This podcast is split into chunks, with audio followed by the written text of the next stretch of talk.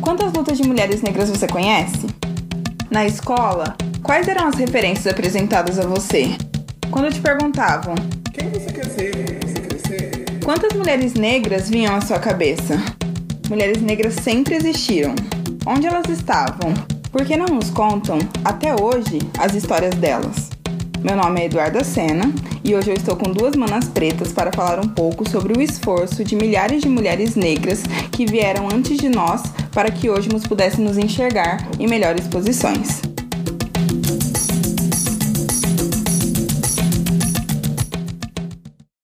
Gente, vamos começar então. A primeira coisa que eu queria fazer era agradecer a presença. Tô aqui com a Saf e com a Larissa. Tô muito feliz, muito empolgada, na verdade, para gravar esse episódio com vocês. Acho que tá muito legal.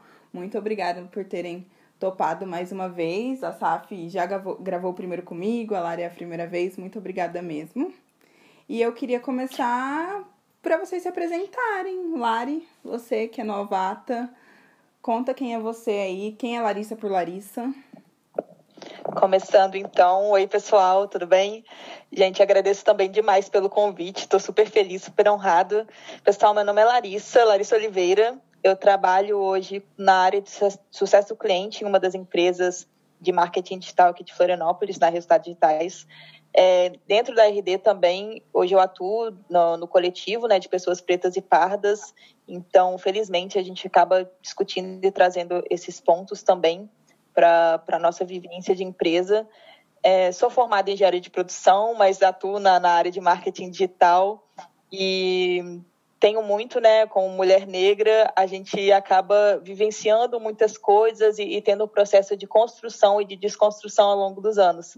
Então, eu acredito, eu espero é, contribuir muito aqui na, na, na, gravação desse podcast. Espero que se eu ajudar um pouquinho alguém, se eu tocar uma pessoa, eu já me dou por satisfeita. Ah, que incrível! Ai, meu Deus! Sim! Olha só que fofo! Eu adorei essa apresentação! Muito obrigada, gente! A Lari, ela eleva o nível e aí fica difícil, mas vai lá, Saf, toca a bola para você, se apresenta aí, o pessoal já te conhece, mas para quem tá chegando nesse episódio, é o primeiro que decidiu escutar, fala aí. Bom, eu sou Gabriela Saf, tenho 26 anos, sou de Brasília, formada em Sociologia pela Universidade de Brasília, né, que é a federal daqui. E durante a graduação me envolvi com vários projetos diferentes, assim, oportunidades mesmo de desenvolvimento, e também tive um contato muito forte com os movimentos sociais. Então, minha fase assim, de aluna de graduação foi muito importante porque conseguiu me dar uma visão mais crítica e analítica do mundo que eu estou habitando. Mas, ao mesmo tempo, eu vejo que a maior contribuição desse curso foi ter me tornado uma pessoa melhor. E por conta também das provocações que eu tive no curso, eu acabei embrenhando assim e me envolvendo mais com empreendedorismo depois que eu me formei. E estou atuando aí no Afro-Ricas, né, como fundadora, idealizadora, desde 2017 mesmo, que foi quando eu comecei a escrever o projeto. Aí cheguei até a dar uma pausa no projeto que eu tinha escrito e retomei ele mais ou menos em fevereiro de 2018. E desde lá, de lá para cá, já aconteceu muita coisa, gente. Já foi muito chão, e para mim é uma satisfação, um prazer estar dividindo aqui esse momento de fala, de diálogo com duas pessoas que eu respeito bastante e que eu sei que tem muito para contribuir, muito para compartilhar, assim, né, sobre pontos de vista e até mesmo experiências pessoais. Então é isso. Que demais começar esse episódio assim, de verdade. Gente, eu acho que o intuito do episódio é que a gente tenha uma conversa mesmo, é nosso local de fala sim, porque a única vivência que a gente conhece é a vivência da mulher negra, somos três mulheres negras, não podemos conhecer outra, mas eu queria começar perguntando para vocês, assim, é, eu trouxe na introdução, mas eu queria entender um pouco melhor quais eram as histórias de mulheres negras que foram apresentadas para vocês no período de formação, né, infância, adolescência, enfim. Bom, eu acho que é, é, na minha infância eu sempre tive o ponto de, de representatividade muito forte da, da, minha família, né? Então, da minha mãe, da minha avó, e sempre me foi deixado de forma nítida a luta que a minha avó teve que, que, que executar, né? Teve que, que enfrentar para chegar onde ela chegou. Que hoje, se a gente olhar, é, acho que não, não é visto ainda com, com bons olhos e tal, mas eu a considero como uma mulher super, super lutadora e que passou por poucas e, e não tão boas para alcançar tudo que ela alcançou.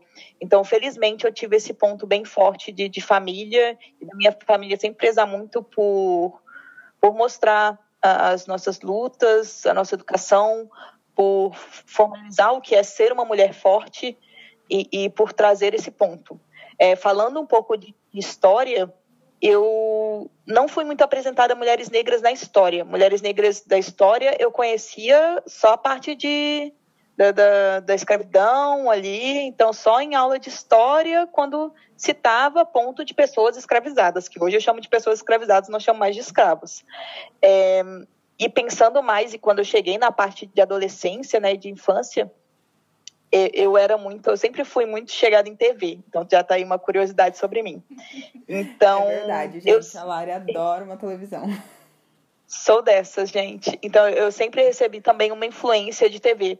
Os meus pais, eles, por exemplo, já, eles não gostavam que eu, que eu visse é, novelas como Sim a Moça, por exemplo, ou novelas que remetiam a esse ponto né, de, de escravidão, ou uma série como Todo Mundo Odeia o Chris, por exemplo, que, que trabalhavam esse ponto de, de racismo, que por mais que trouxessem esse ponto que deve ser discutido, é, mas eles tra traziam isso para o dia a dia e era um ponto que, que a gente tinha que, que conviver. Então, eles tentavam não, não fazer com que eu visse tanto isso, mesmo assim eu via, e eu acabei, acabei sendo influenciada por, uh, uh, digamos que, que as primeiras mulheres negras ali nesse ponto de novelas. Então, por exemplo, a Thais Araújo é uma que me puxou muito para esse ponto de me entender como mulher negra, entender que ela era bonita e que se ela é bonita eu também poderia ser bonita. Era um ponto que eu nunca tive como, como visão.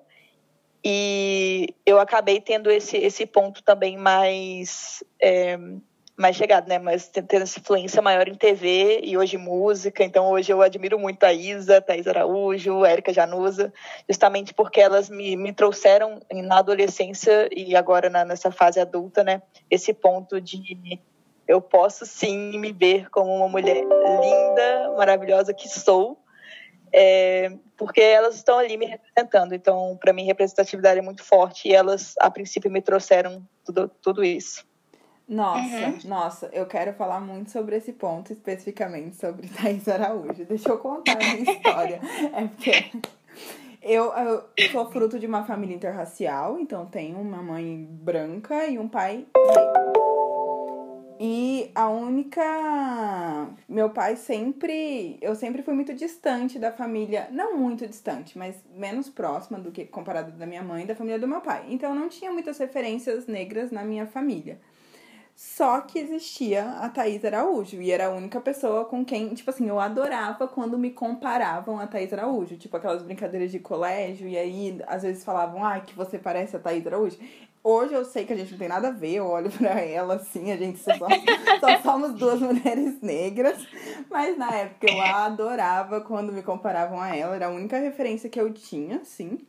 E só que isso meio que restringia muito meu campo de opções, porque eu não queria ser atriz e ela era uma atriz bem-sucedida e eu não queria ser uma atriz, mas era a única referência de mulher negra bem-sucedida que de certa forma eu tinha. Existiam algumas primas por parte dos meus pais, por parte do meu, da família do meu pai, né, que é a família minha parte negra da família, e daí eu tinha algumas primas que, nossa, eram muito bem sucedidas no trabalho e eu levava elas como referência, mas a mais próxima, assim, era a, a Thaís Araújo mesmo. Uhum. Eu tenho até um ponto de Thaís Araújo, inclusive Thaís Araújo, se você estiver ouvindo, um beijo para você, te amo. é, gente, vocês lembram da Thaís Araújo na novela Viver a Vida? Sim, que ela era ela protagonista. Modelo. Isso, ela fez uma modelo, foi a primeira protagonista de novela das nove. E se eu não me engano, salvo engano, foi a primeira vez que ela apareceu ali com o cabelo cacheado e nesse ponto de sendo protagonista de novela, de uma novela das nove. Gente, foi exatamente na, nessa novela que eu mudei meu cabelo, que eu deixei de, de, de alisar e passei para cabelo cacheado. E eu tenho certeza absoluta que foi por causa de Thais Araújo. Porque ela estava lá na novela como modelo, arrasando é, nas passarelas e eu sempre curti muito essa possibilidade e tal. Hoje não sou, né? Mas é, eu, eu a vi realmente como uma mulher linda, arrasadora e eu até então eu ainda tinha aquele ponto que eu acho que a gente, isso vale um episódio inteiro, né, falar sobre cabelo. Mas até então para mim o, o, certo era eu ficaria bonita só de cabelo liso porque era o padrão. E quando eu a vi de cabelo cacheado, que era o cabelo que eu tinha natural, né? Eu falei, caraca, também é possível. Então foi justamente nessa novela que eu deixei meu cabelo cacheado. Ela foi uma baita referência para mim nesse ponto. Nossa, que legal, meninas. É, tô achando interessante, assim, a, a, as histórias de vocês, porque a minha se difere muito, assim. E a referência que eu tenho de mulher negra de quando eu era criança e fui crescendo, cara, era minha mãe. E para minha família também, né? Eu sou fruto de um relacionamento interracial, então meu pai é branco, entre muitas aspas, assim. E a minha mãe é uma mulher negra. E assim, é, por parte de pai também, eu tenho algumas tias, algumas primas negras, mas a questão racial nunca foi muito, muito debatida ou muito encarada assim na minha família. A única pessoa que eu lembro desde muito pequena, tipo, principalmente assim na minha adolescência, me falava que eu era uma pessoa negra, que eu era uma mulher negra, era minha mãe, que também é uma pessoa negra. Então, tipo, ela, ela sempre falava assim, ela falava, Gabriela, você tá pensando o quê? Você é uma pessoa negra, você é uma menina negra. Esses seus... Aí olha o jeito que ela falava. Esses seus dentes bonitos aí, você acha que você tirou de quem? Foi de sua mãe. Esse cabelo maravilhoso, foi de mim. Essa pele sensacional, foi de mim também. Então, assim, a referência próxima que eu tive foi da minha mãe. A minha mãe tem uma trajetória de vida que ela vem de um contexto de interior, do interior de Minas.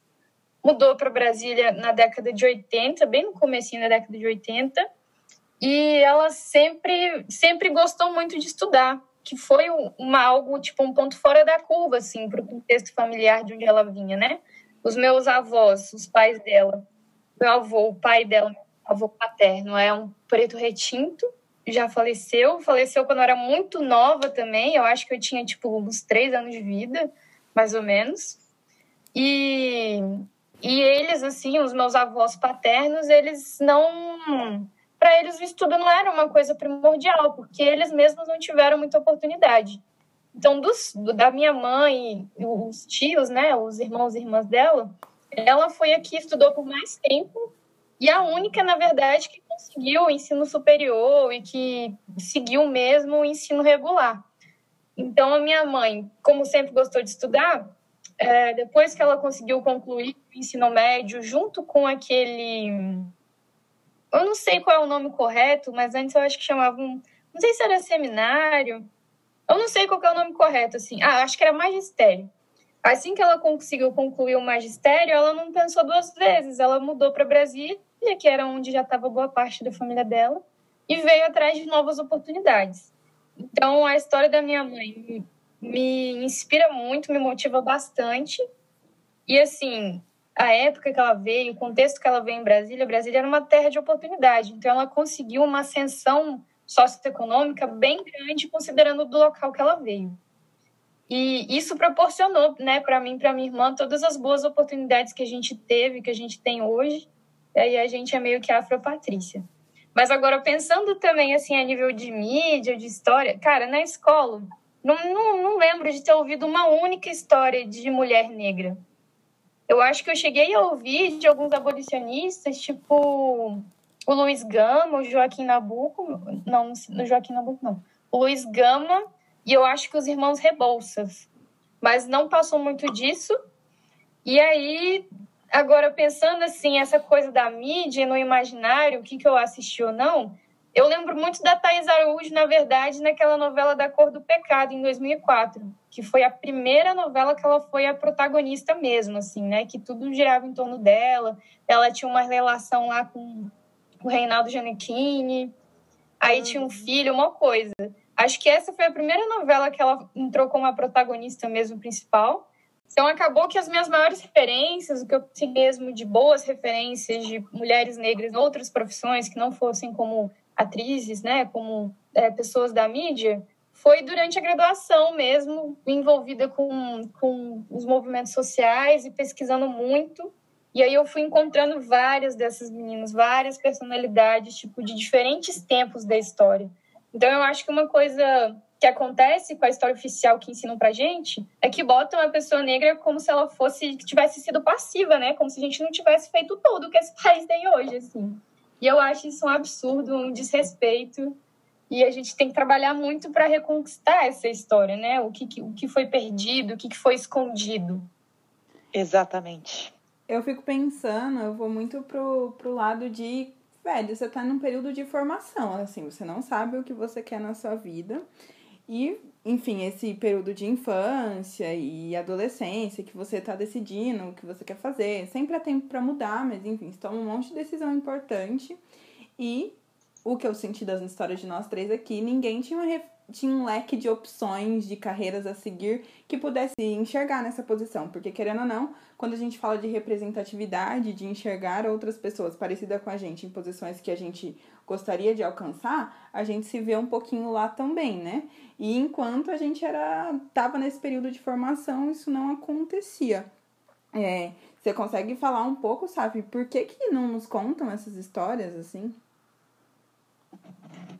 Duda, basicamente a história com H maiúsculo, que é essa que eles ensinam pra gente, né? Tipo, na escola, enfim, história da humanidade, história do mundo moderno, história do mundo antigo, tudo isso é uma construção. É uma construção de uma narrativa. Então, tem até um, uma. Um bom. Ai, como é que é o nome daquilo, gente? Tipo, metáfora? Ou ditado popular, enfim o provérbio também. Tem um provérbio africano que eu gosto muito de, de falar porque ele está muito conectado com isso. É o seguinte: até que os leões inventem as suas próprias histórias, os caçadores serão sempre os heróis das narrativas de caça.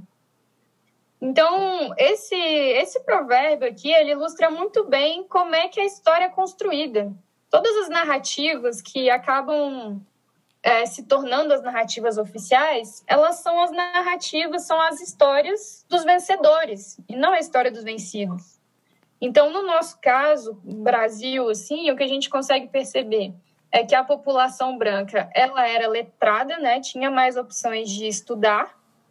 Na verdade, no Brasil, a quantidade de pessoas analfabetas foi enorme, foi gigante por muito tempo. Então, ter acesso à leitura e escrita era algo tipo um grande privilégio e pouquíssimas pessoas, era bem relegado mesmo só para as elites, assim. E as pessoas negras que tinham essa oportunidade eram bem poucas comparativamente com as pessoas brancas.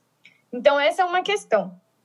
Aí, o fato da população branca, né, dos europeus, já registrarem suas histórias, já terem o hábito da escrita, o domínio da escrita, é, criou uma grande distância entre africanos e meio que europeus, porque a gente sabe, né, conhecimento geral, eu imagino, que as populações africanas, as diferentes etnias e culturas, né, as diferentes tribos que haviam em África, elas tinham uma tradição oral muito forte.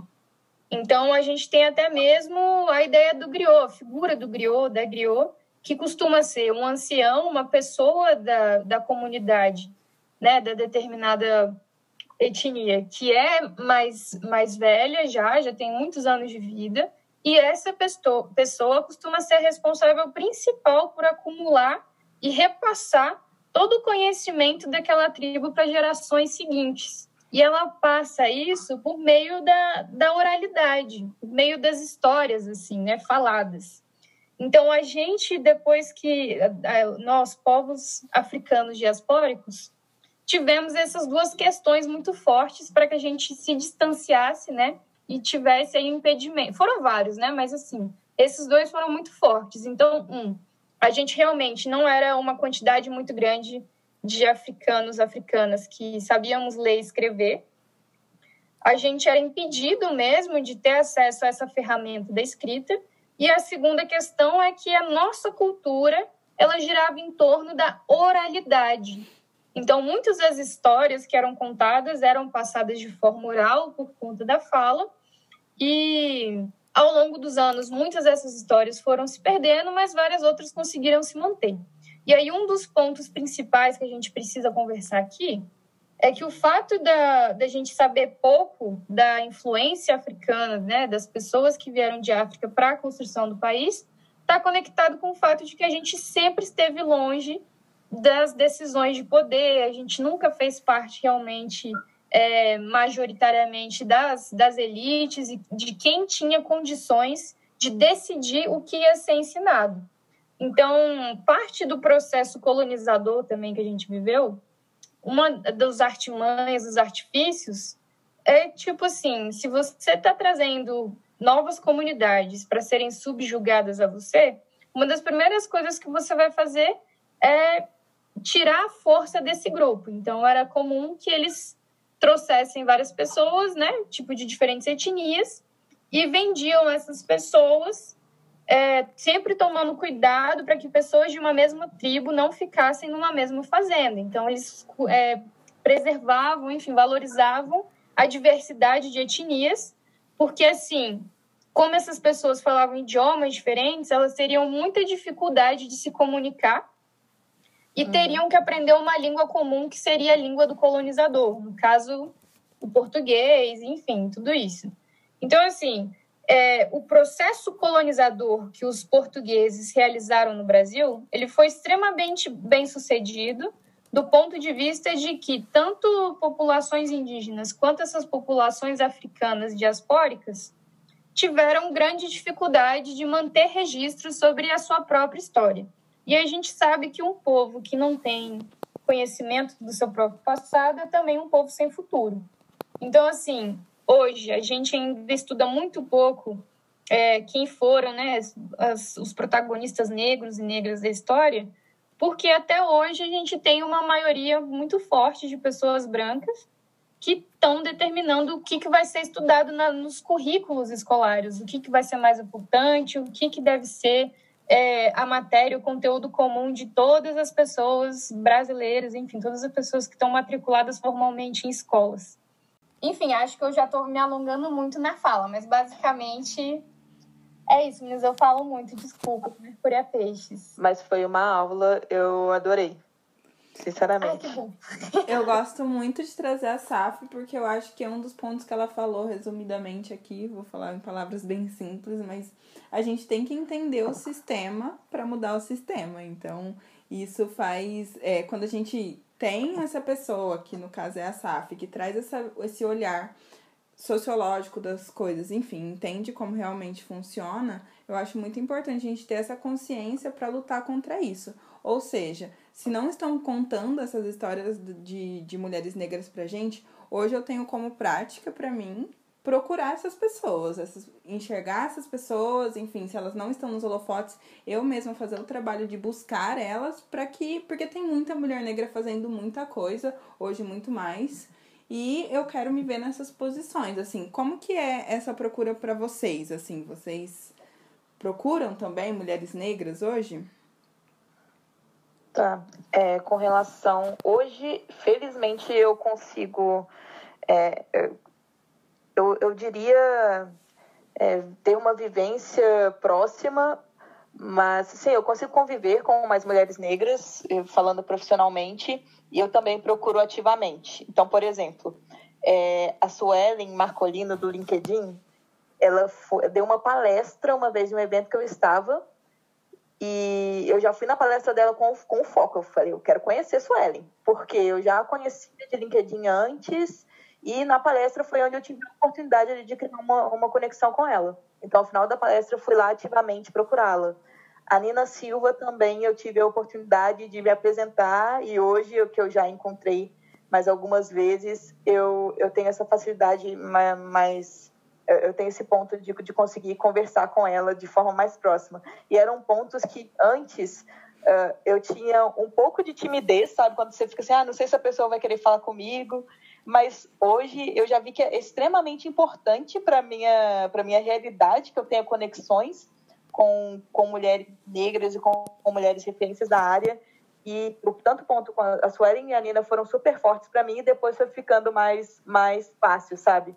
Então, vocês hoje, você, Duda, e, e, e a SAF também, eu já considero como referências Hoje também na, na empresa, né, nós temos ali outras mulheres negras fortíssimas e arrasadoras e que hoje me servem também de, de, de referência. Então, felizmente, eu acho que eu consegui, a princípio, é, me forçar a ter essa, esse relacionamento, porque era algo que eu sentia que eu precisava, e hoje eu consigo fazer de uma forma mais tranquila, sabe? Colocar na minha rotina. Mas pensando que, que a, a nossa ouvinte aí, nossa Afro-Rica que está escutando, ela não tem no dia a dia dela, ela tá lá no Step Zero e ela não tem essas mulheres negras. Quais são as boas práticas, digamos assim, ativas que as pessoas podem fazer para encontrar essas mulheres. Eu já vi aqui que você deu uma dica de tipo ir num evento que tem uma mulher negra e sei lá, se aproximar dela. Isso é uma coisa que eu faço, tá, gente? Sempre que eu vejo uma mulher negra falando, assim, alguma speaker que eu me identifico, eu já quero falar com ela logo depois, se eu tiver a oportunidade, eu gosto de me apresentar. Mas quais outras dicas assim a gente pode dar para as nossas afro-ricas? Eu acho que às vezes nem precisa da, da, da palestra mesmo. Pode ser uma pessoa que está visitando a empresa ou algum lugar que você frequenta, vai lá e se apresenta. Ah, não tem ninguém pessoalmente. Vamos procurar no LinkedIn alguma profissional negra que você conheça. É, por exemplo, a Suelen Marcolina é uma pessoa que eu gosto muito, que eu já conhecia pelo perfil do LinkedIn, e eu me conectei com ela. Foi, foi assim: manda o convite, tem como personalizar a nota ali, fala: Oi, meu nome é Larissa é, te achei, achei o seu perfil super interessante. Eu quero muito me conectar com você e fortalecer a minha rede negra, fortalecer, é, entender como foi sua trajetória, é, seus compartilhamentos, para que a gente realmente se aproxime mais. Então, acho que aproveitar tanto dessas vivências é, pessoais, mas também até esses pontos tecnológicos, como uh, algo relacionado ao LinkedIn. Eu, o meu Instagram, por exemplo, eu deixei meu Instagram muito mais preto de, de uns anos para cá porque eu, eu, eu, senti que eu precisei, é, é, eu precisava dessa, dessa virada, sabe? Que antes era tudo muito ali as, as influenciadoras brancas, todo mundo branco e tal, que sei o quê, e eu tive essa virada também. Então, tanto no online quanto no, no offline, eu acho que é, é válido essa, essa tentativa de contato. Ah, eu, eu, assim, o que eu indicar, e falando também um pouco das minhas referências, Cara, eu sou alguém que pesquisa muito. Sou muito curiosa, então, assim, a internet, para mim, gente, eu entro para procurar, sei lá, como fazer guacamole. E depois, quando eu vejo, já, tipo, dei mil voltas, já tô estudando a história de como é que surgiu a pimenta. Tipo, umas coisas bem aleatórias, assim, sabe? Então, eu me perco mesmo. Às vezes eu não sei, escuto a ideia, eu escuto que alguém falou, ah, tem tal pessoa que é interessante. Eu começo a pesquisar e vou pesquisando meio que o contexto histórico dela e quando eu vejo, eu acabei aprendendo e conhecendo a trajetória de várias outras personalidades negras interessantes. Então, acho que a minha dica para quem está nessa busca é justamente procurar livros, procurar entre suas colegas, suas amigas negras também, perguntar se elas têm indicação de alguma história legal de menina negra e ir atrás, assim. Então, além disso, também, eu vou deixar várias indicações para vocês, meninas. Porque na Afro-Ricas a gente montou um e-book com 10 mini biografias de mulheres negras brasileiras que foram importantíssimas na nossa história. Então, esse e-book, quem quiser acessar, pode entrar lá no nosso Linktree, do, que está na nossa página do Instagram. Inclusive, sigam a gente lá. Você entra lá no Linktree e aí vai ter o link para você acessar esse e-book. E aí, a outra indicação que eu vou deixar, que é até uma indicação que a gente já fez por vídeo, é um livro da Jarid Arraes. Então, vocês conhecem a Jarid Arraes, meninas? Ainda não, mas já estou anotando aqui. Eu conheço, né? Estava na participação do vídeo também, então conheço. Bom, a Jarid Arraes, só contextualizando então a Lari e também todas as outras ouvintes que ainda não conhecem, ela é uma mina bem jovem assim, é, de Juazeiro do, do Norte, né, no Ceará, e o avô dela era cordelista. Então, desde muito cedo, ela foi meio que estimulada, assim, né? Meio que vendo ali o avô escrever, ela acabou começando a escrever também. E escreveu cordéis, assim. Então, ela escreveu cordéis de diferentes temas, ela também escreve poesia e contos, né? Mas esse livro se chama Heroínas Negras Brasileiras em 15 Cordéis. E basicamente ela traz a história de 15 mulheres negras de diferentes tempos da história, né, do nosso país, e que são, assim, histórias sensacionais, gente. E, tipo, é uma leitura muito fácil, é bem gostosa, é bem rápida. E aí, as pessoas que gostam mais de poesia podem também ler em voz alta. Enfim, a, a leitura de cordel, ela é bem estimulante, né? Porque ela tem um ritmo muito marcado e diferente, assim. Então, é um livro que vale muito a pena. É, esse livro, quando eu li, eu já conhecia algumas histórias das protagonistas que ela trouxe, como a Carolina Maria de Jesus, ou Antonieta de Barros, Esperança Garcia, Laudelina de Campos, Luísa Marim. E aí também tive a oportunidade de conhecer a história de várias outras mulheres, sabe? Então vale muito a pena, ele é ilustrado, super bonito. E eu acho que ele é um livro bem barato também. A história desse livro é até bem, bem legal, porque a Jaide, muitos anos atrás, ela começou a vender cordéis pela internet, gente. Eu tinha comprado vários, inclusive. Ai, e aí ela selecionou cara. 15 do, das histórias que ela, que ela já tinha, né, dentro do, do acervo dela, e publicou um livro. Então, eu, eu acho que esse livro, inclusive, ele foi um dos, um dos 10 mais vendidos na última Flip de 2019. Então, vou deixar essa indicação aí desse livro e do e-book Heroínas Afro-Ricas, para quem quiser dar uma olhada. Acho Já que faz muito sentido. a minha lista. E eu também vou, vou, vou seguir, tentar adaptar mais a minha realidade com as dicas que vocês passaram, né? De tipo assim, mandar, sabe, ter a coragem mesmo e a honestidade de mandar mensagem para as mulheres negras que a gente admira e falar, nossa, eu curto o seu trabalho. Com certeza isso faz total diferença na rotina delas, assim.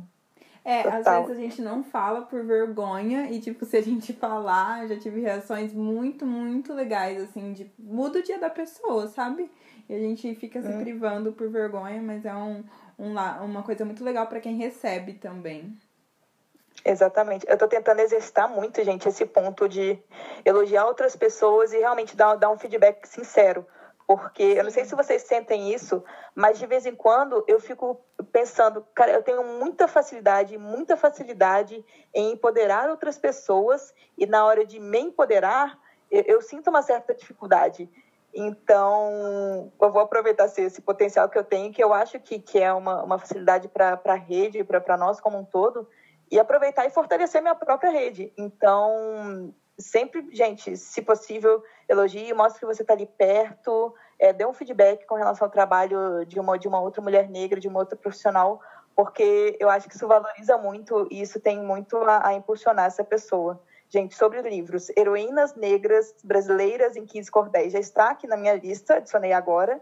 Está junto com o livro da Michelle Obama, que eu tenho que ler ainda. Eu tenho um livro, um livro do Barack Obama, A Origem dos Meus Sonhos, que eu vou ler ainda e um livro também da Joyce Bert, Bert é, Feminismos Plurais, que eu ganhei também, mas ainda não li, mas está na minha lista. Então, já dei algumas dicas também.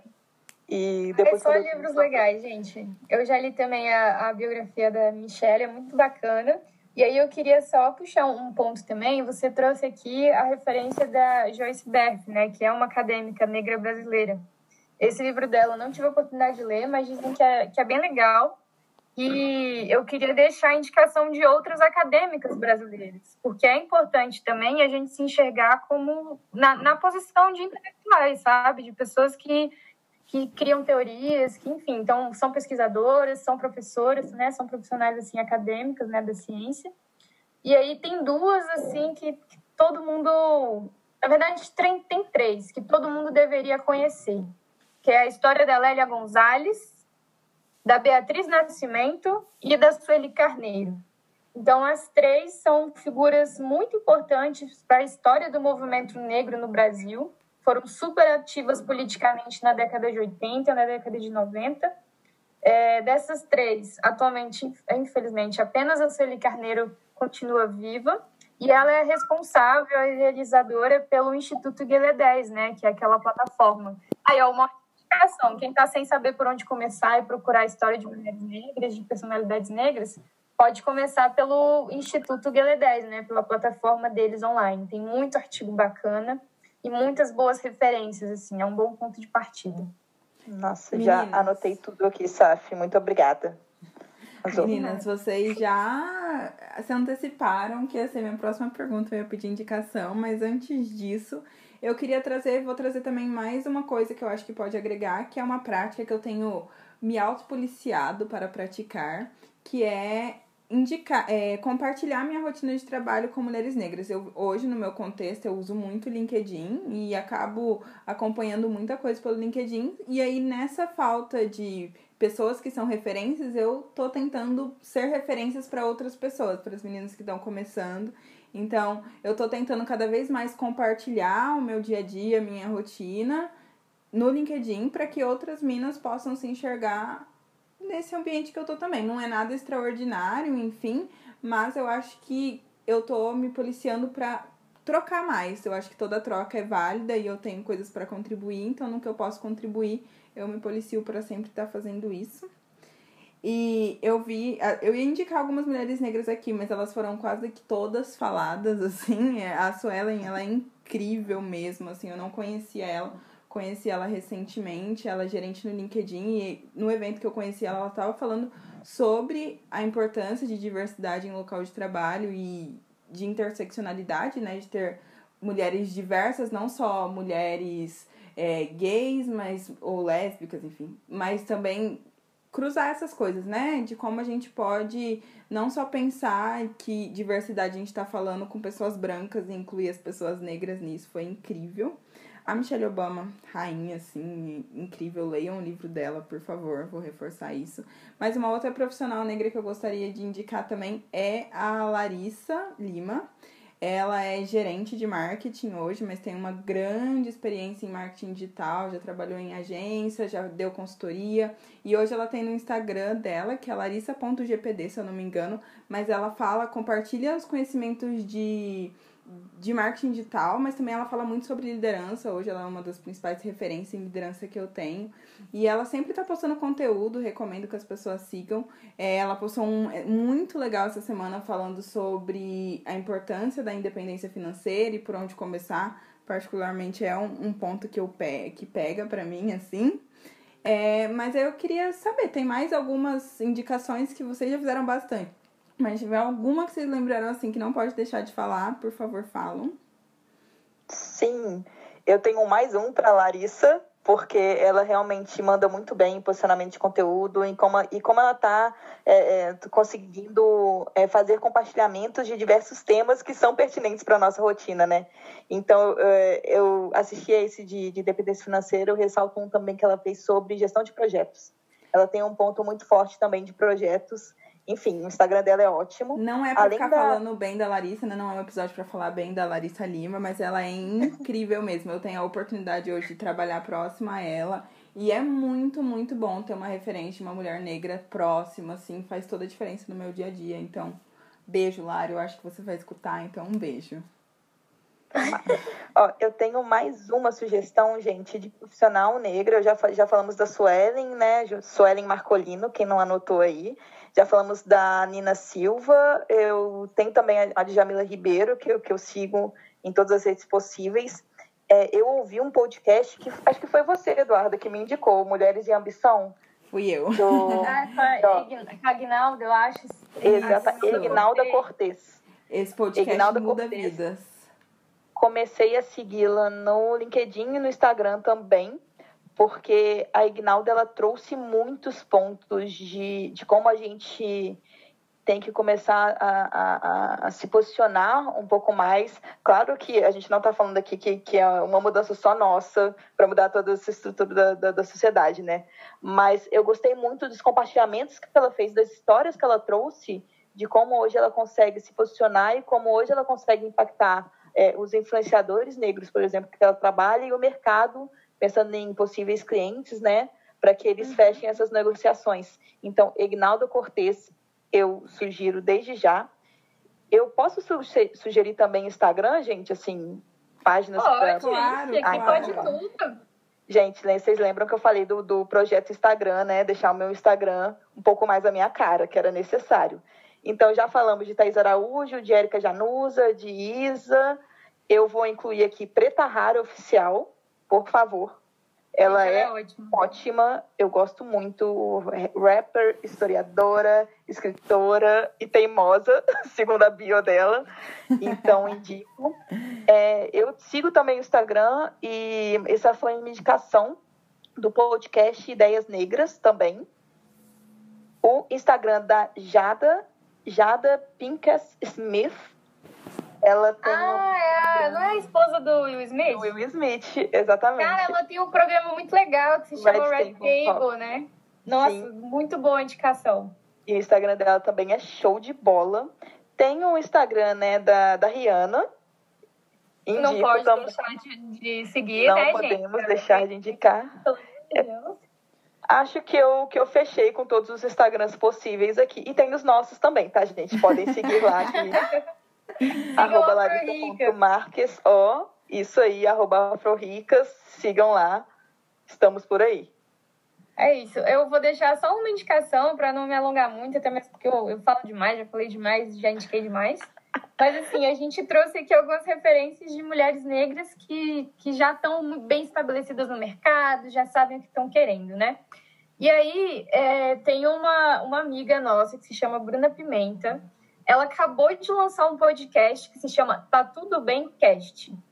E aí é esse nome no Instagram e também se vocês jogarem isso aí no Spotify ou nas outras redes assim, vocês vão acabar encontrando.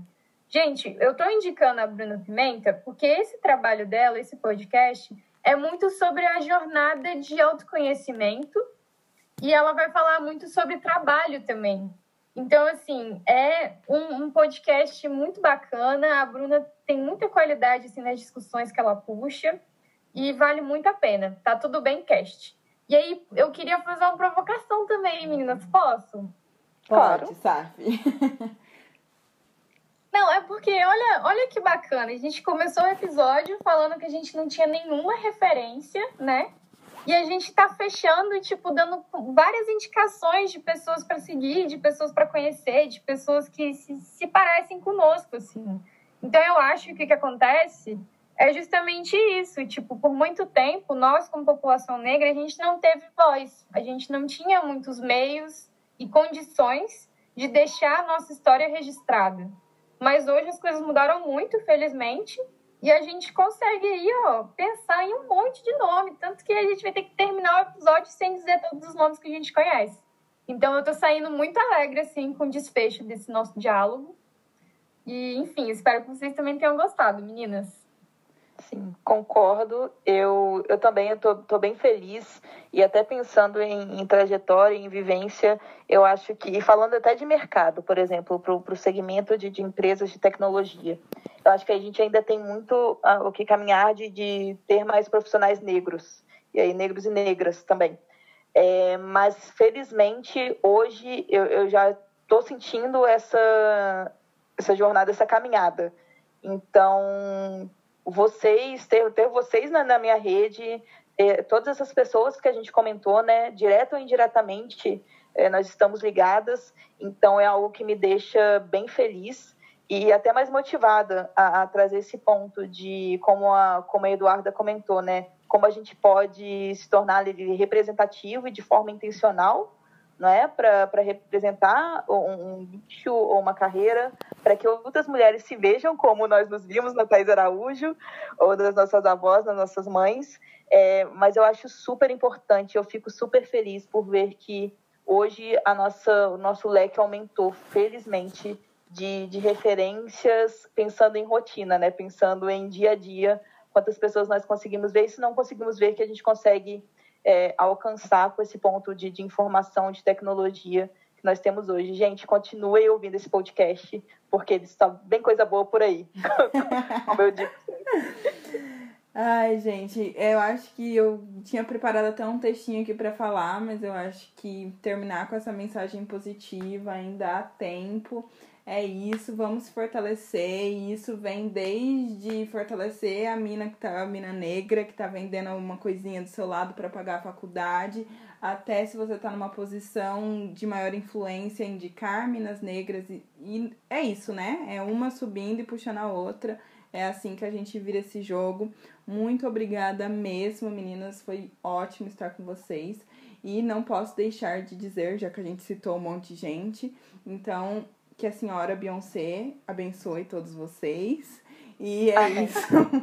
Amém. Mu- eu não vou- Axé, axé. Muito, Axé. muito obrigada mesmo, assim. Ai, brigadão, gente. Obrigada Obrigada, pelo convite. Um abraço, pessoal.